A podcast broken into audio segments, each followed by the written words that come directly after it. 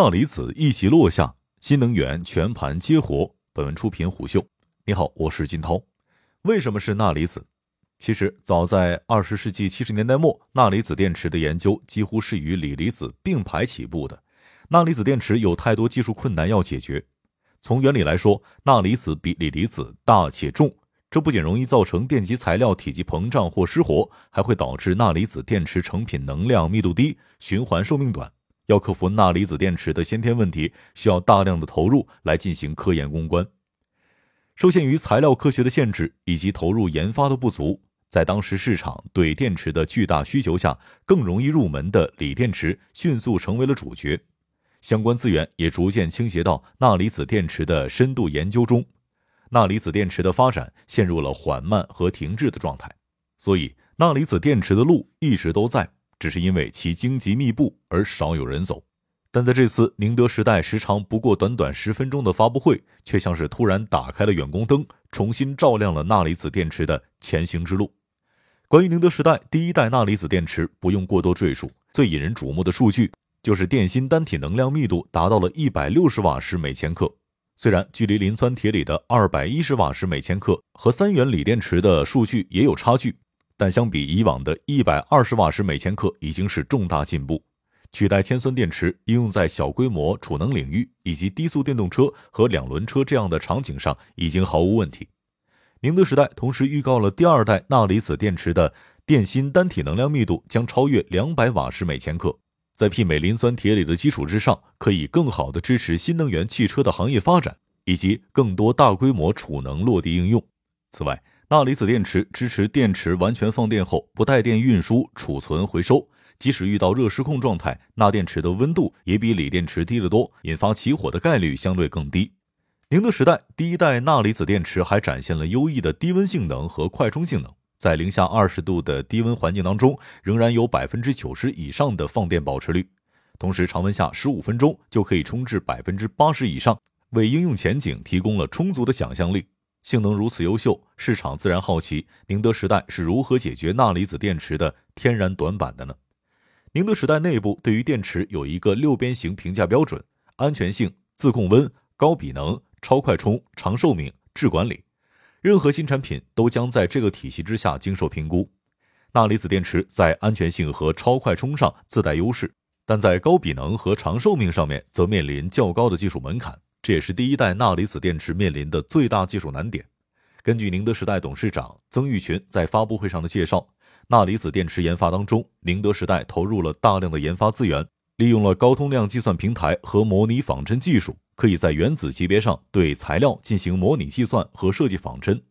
通过这套研发体系，宁德时代可以精准创新，最终在第一代钠离子电池上选用普鲁士白为正极材料。自主开发了适配钠离子特性的硬碳作为负极，提升能量密度的同时，解决了钠离子电池在循环过程中容量快速衰减的世界难题，实现了高比能和长寿命，攻克了产业化的最后一关。在自控温和质管理层面，宁德时代则站在锂电池研发经验的基础上再发挥，更好地定义了钠离子电池的产业化应用。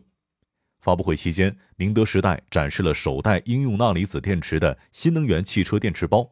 它最大的亮点就是不怕冷，将锂离子电池和钠离子电池混合成组，由宁德时代的电池质管理技术来驱动，通过自主研发的 BMS 精准算法，对电池实现精确的均衡控制，让两种电池在自己适合的条件下发挥最大作用，取长补短。不仅发挥了锂电池在能量密度上的优势，又叠加了钠电池的低温快充的系统特长。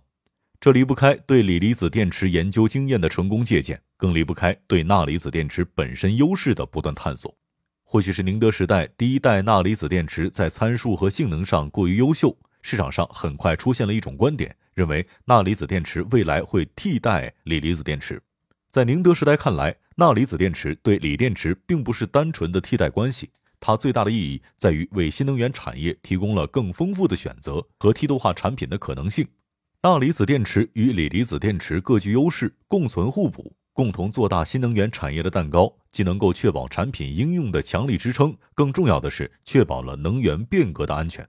根据彭博新能源财经的预测，二零三零年，交通和储能对锂离子电池的需求将激增至五点九太千瓦时。但2020年动力电池和储能电池的市场规模只有一百七十四亿千瓦时，这中间是可见的三十四倍成长空间，换算下来是未来十年年均百分之三十速度的复合增长率。这么大的市场空间都由被称为“白色石油”的锂来填充，那么中国锂矿储量不足的问题，对锂矿进口的高度依赖，必然会形成新的能源安全风向。甚至会让我国正在领先的新能源变革进程面临类似半导体行业当下的断供风险。我国的锂矿进口主要由澳大利亚和南美地区供应，地缘政治和新冠疫情已经直接影响到了锂矿的架构走向。根据国海证券的锂行业深度报告，碳酸锂价格从2020年底部的3.8万元每吨的价格，已经迅速上涨到当前超过9万元每吨。行业普遍认为，这样的持续上涨态势将至少持续到二零二二年。七月十五号，国家发展和改革委、能源局联合发布了关于加快推动新型储能发展的指导意见，其中着重提到，新型储能是支撑新型电力系统的重要技术和基础装备，以及扶持钠离子电池产业。这标志着钠离子电池将成为国家下一步重要的储能发展方向。同样的。在二零二零年，美国能源部公布的国家电池研究计划当中，明确说明要将钠离子电池作为储能电池的发展体系。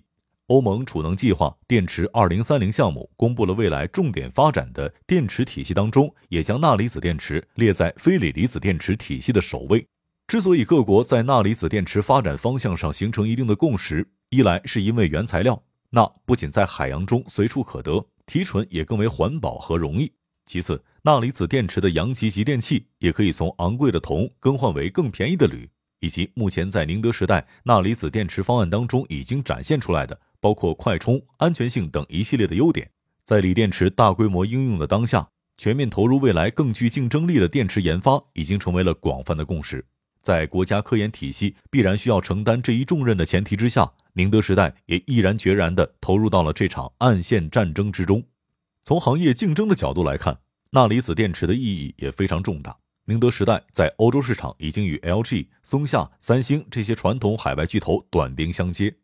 短期市场之内，锂电池的产品性能和产能是竞争的关键，但长期来看，与这些国际电池老牌巨头的竞争最为核心的，恰恰是技术，尤其是钠离子电池这样自带颠覆性的技术，有助于宁德时代实现电池性能和成本的综合超越。对竞争对手实现降维打击，在企业和行业之上，还有国家，尤其是瞄准二零六零实现碳中和的中国。最近几年，整体新能源的建设不断的加速，风力发电、光伏发电等清洁能源政策不断扶持加码的新能源汽车，都是为了实现碳中和这一终极目标。为了能够最大程度的利用清洁能源，让拥有十四亿人口的庞大中国持续高速发展，化学储能电池的重要性。不言而喻，而宁德时代所在做的，正是一家企业的力量，在进军全球市场、持续巩固全球动力电池龙头老大地位的同时，不断加大自身的研发投入，将最先进也最有前景的化学储能技术掌握在自己的手上。从这个角度来说，宁德时代自身的价值远非产品所带来的利润可以衡量。因为这些技术在帮助宁德时代继续前行的同时，也必然会为中国整体的能源变革提供强大的推力。商业洞听是虎嗅推出的一档音频节目，精选虎嗅耐听的文章，分享有洞见的商业故事。我是金涛，下期见。